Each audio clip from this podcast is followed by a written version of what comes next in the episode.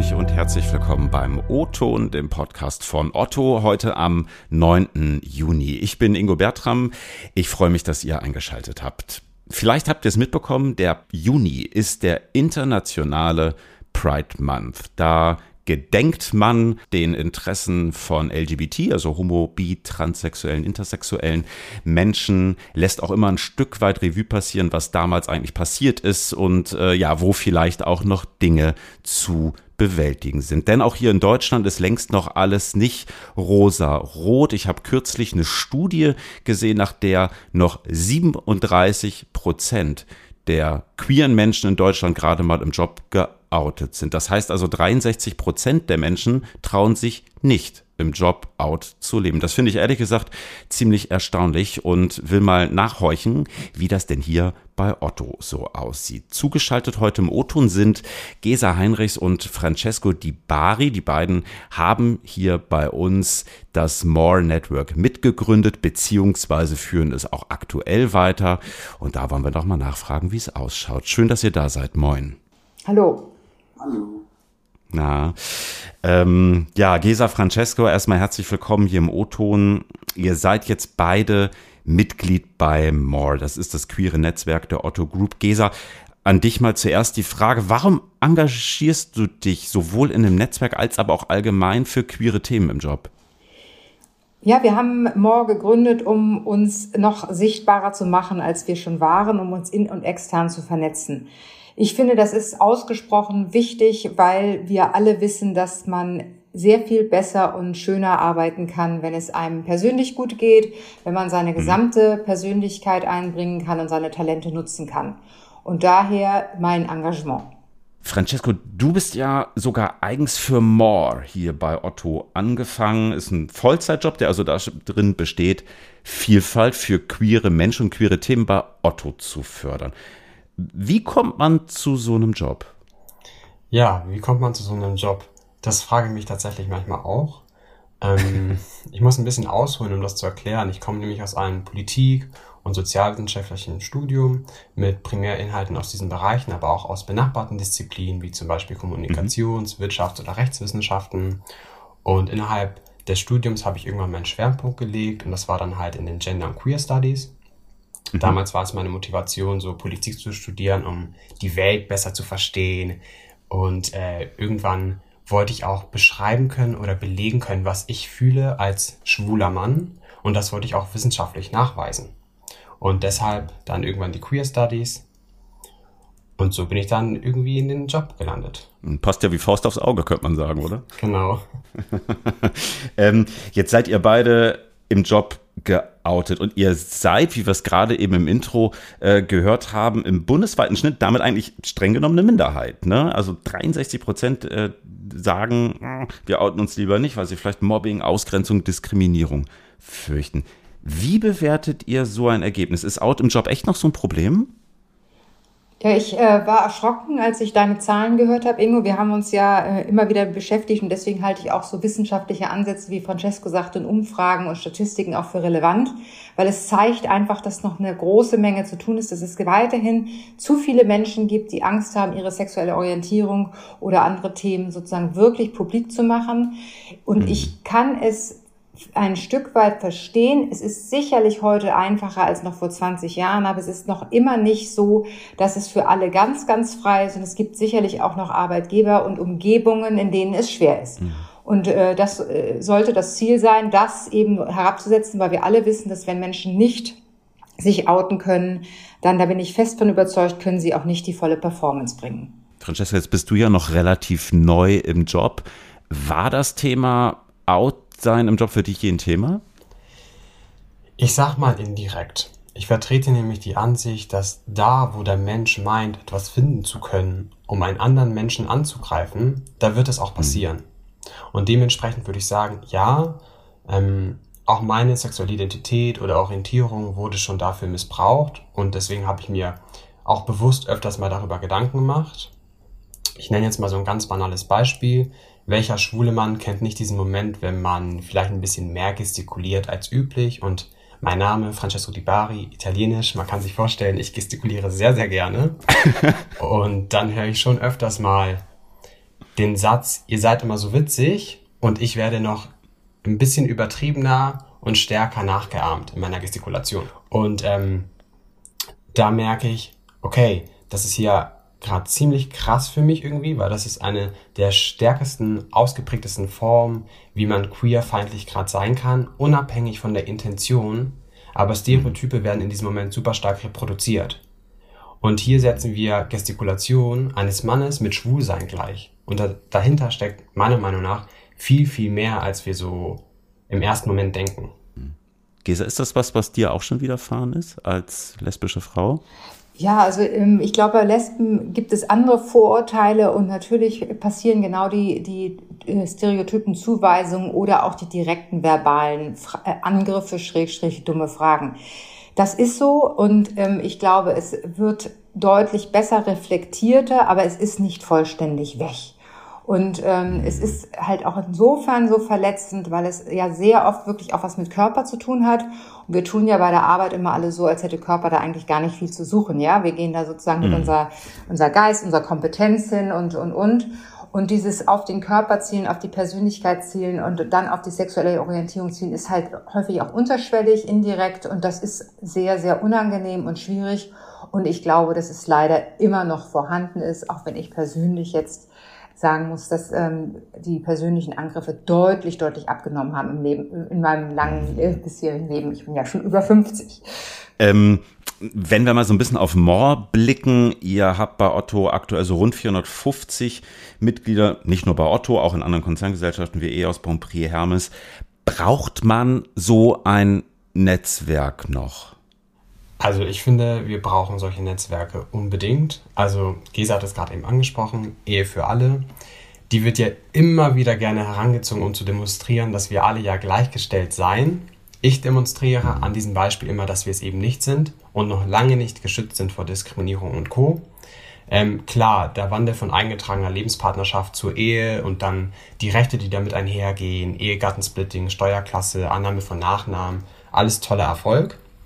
Tatsache ist aber, dass jede Art von Ehe, die nicht heterosexuell ist, immer noch nicht die gleichen Rechte genießt. Bestes Beispiel Kinder.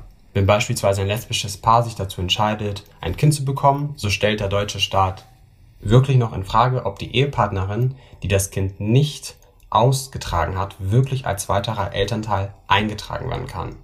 Nur mal zur Verdeutlichung, wenn das bei einem heterosexuellen Paar passiert, wo die Frau das Kind zum Beispiel mit Hilfe einer Samenspende, weil der Mann jetzt Ehemann gesundheitliche Probleme hat, so wird der Mann, der Ehemann, dennoch direkt als Elternteil eingetragen. Er und seine Familie müssen sich keiner Begutachtung durch das Jugendamt und das über mehrere Monate stellen. So, jetzt habe ich ein bisschen ausgeholt, aber ich glaube, das ist ein Umstand, über den viele so nicht Bescheid wissen und er doch beispielshaft darstellt, wieso Unternehmen LGBTIQ-Netzwerke brauchen, weil Unternehmen die Macht haben, sich politisch so stark einzubringen, dass sie Forderungen stellen können. Und darüber hinaus können sie Gesellschaft beeinflussen, zum Beispiel durch Werbung, durch Produkte und alles, was es da noch so gibt. Mhm, weil genau da wollte ich nachfragen, weil es kann ja auch durchaus Stimmen geben, die sagen, ja, okay, ich meine, das sind jetzt politische Dinge, die irgendwie geändert werden müssen. Wir sind hier in einem Unternehmenskontext, kann uns ja Schiedegol sein, was ihr da macht. Aber wir prägen natürlich ähm, als Unternehmen auch äh, Gesellschaft und äh, wir sind auch soziale Wesen in Unternehmen. Und ich glaube, auch die zweite Seite für unsere KollegInnen etwas zu tun, ist auch hochrelevant. Wir sind als Otto ja auch Teil der Otto Group und damit international tätig. Und wir wissen alle, dass wir in Deutschland vergleichsweise auf der Insel der Glückseligen leben und dass es in anderen Ländern ganz anders ist. Und dementsprechend ähm, halte ich ein Engagement für, für, von Unternehmen, gerade auch in äh, Gesellschaften, in denen die Diskriminierung noch offensichtlicher ist, bis hin zu ernsthafter Repression, Verbot oder Strafen, für hochrelevant. Und dafür sind Unternehmensnetzwerke ähm, wie MOR ähm, ausgesprochen wichtig. Machen wir es doch mal konkreter. More gibt es jetzt schon eine Weile. Was ist da konkret erreicht worden?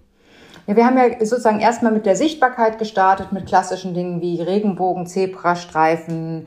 Wir haben ähm, es geschafft, einen sehr schönen Spot ähm, aus der Marketingabteilung äh, sozusagen hervorzubringen mit einem schwulen Paar. Das war für Otto aus meiner Sicht ein Meilenstein.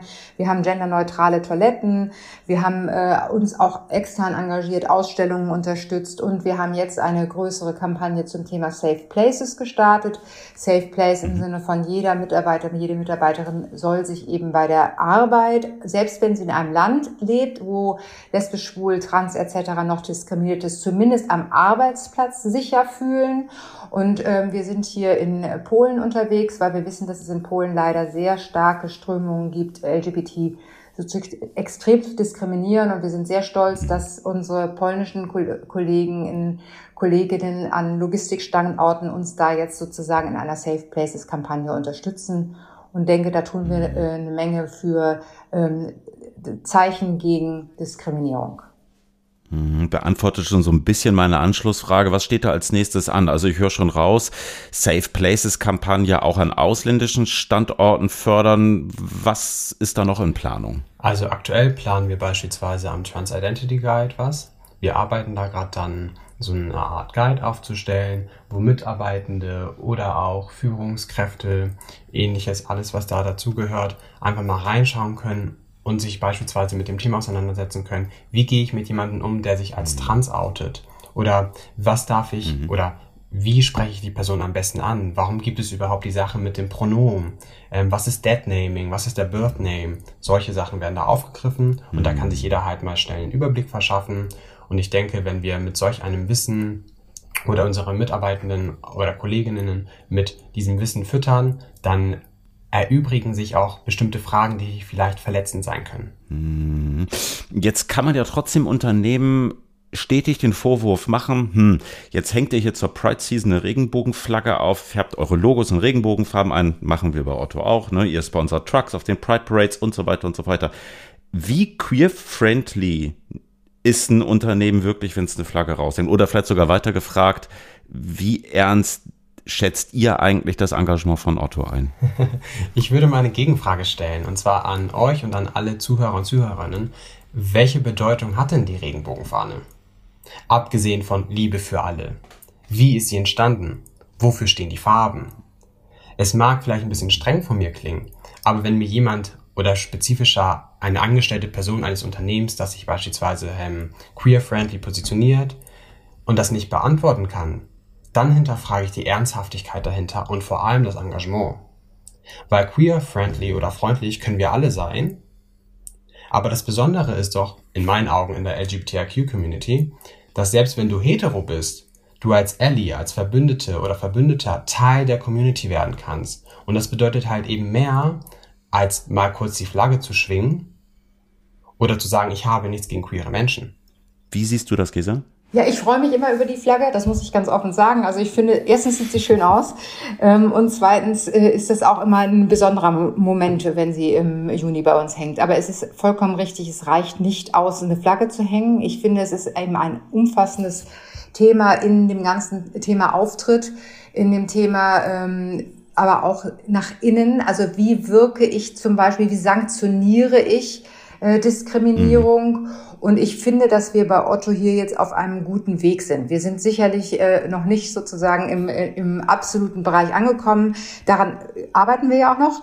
Ähm, mhm. Aber ich glaube, wir haben uns gut aufgemacht und ähm, wir haben eine Menge von Unterstützerinnen auch gefunden, die eben nicht unmittelbar LGBTIQ sozusagen Betroffene in Anführungsstrichen sind.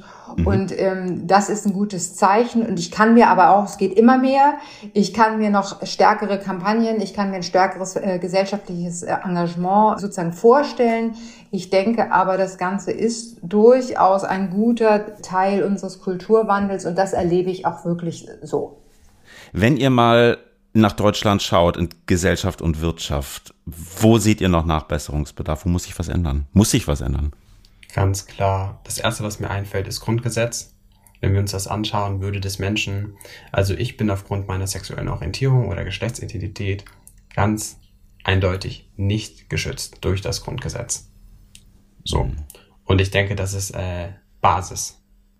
Ja, und ich denke, es ist, ähm, wird uns ja immer klarer, wie viel Diskriminierung noch da ist und wie viel, wie mhm. Abwertung auch weiterhin greift und wie viel Hate Speech etc. es immer noch gibt. Und da glaube ich, daran müssen wir noch viel mehr zu einem Benennen kommen. Es wird immer noch viel zu freundlich so getan, als sei eigentlich alles gut. Und ähm, das ist, ähm, geht, um, geht beim Grundgesetz los und bei der Meinungsdebatte wünsche ich mir auch tatsächlich eine, eine, größere Schärfe und ein besseres auf den Punkt kommen. Und ich bin gespannt, ob das zum Beispiel sich im Wahlkampf so ergeben wird. Weil ich immer noch merke, dass man dann doch immer wieder ausweicht und sagt, ach, wir sind doch eigentlich schon so weit. Dazu noch eins, aber es gibt auch immer zwei Seiten. Ich meine, vor ein paar Tagen, Gesetzesentwurf für das Selbstbestimmungsrecht der Transmenschen ist zwar gescheitert, einige Tage später gewinnt aber eine transsexuelle Frau die Castingshow Jeremy Sex Topmodel. Und so entstehen Vorbilder, die sind zwar, und die sind immens wichtig und tragen auch zur Veränderung in der Gesellschaft bei. Ich glaube einfach, es muss viel, viel mehr Berührung geben mit LGBTIQ-Community allgemein und das auf Augenhöhe. Und die findet, finde ich, aber auch teilweise schon statt. Aber Aufklärung muss halt eben von unten und oben kommen, von beiden Seiten. Mhm. Und ich glaube, das ist die Herausforderung. Und ich denke, es braucht immer auch so ein, ein, Stück weit Vorbilder, wie euch beide zum Beispiel. Tollen Job, den ihr da macht. Äh, spannender Einblick. Ich äh, habe einiges mitnehmen können. Vielen Dank, dass ihr da wart heute. Merci. Danke. Danke. Ja, liebe Hörerinnen und Hörer, das war der O-Ton für diese Woche. Lobkritik und Anmerkungen, ihr kennt das Spiel gerne per E-Mail ingo.bertram.otto.de oder per LinkedIn. Wir hören uns nächsten Mittwoch wieder. Bis dahin habt eine gute Woche, genießt das schöne Wetter, wenn ihr könnt. Vielleicht mal die Regenbogenflagge raushängen. Wir freuen uns drüber. Bis dahin, liebe Grüße aus Hamburg.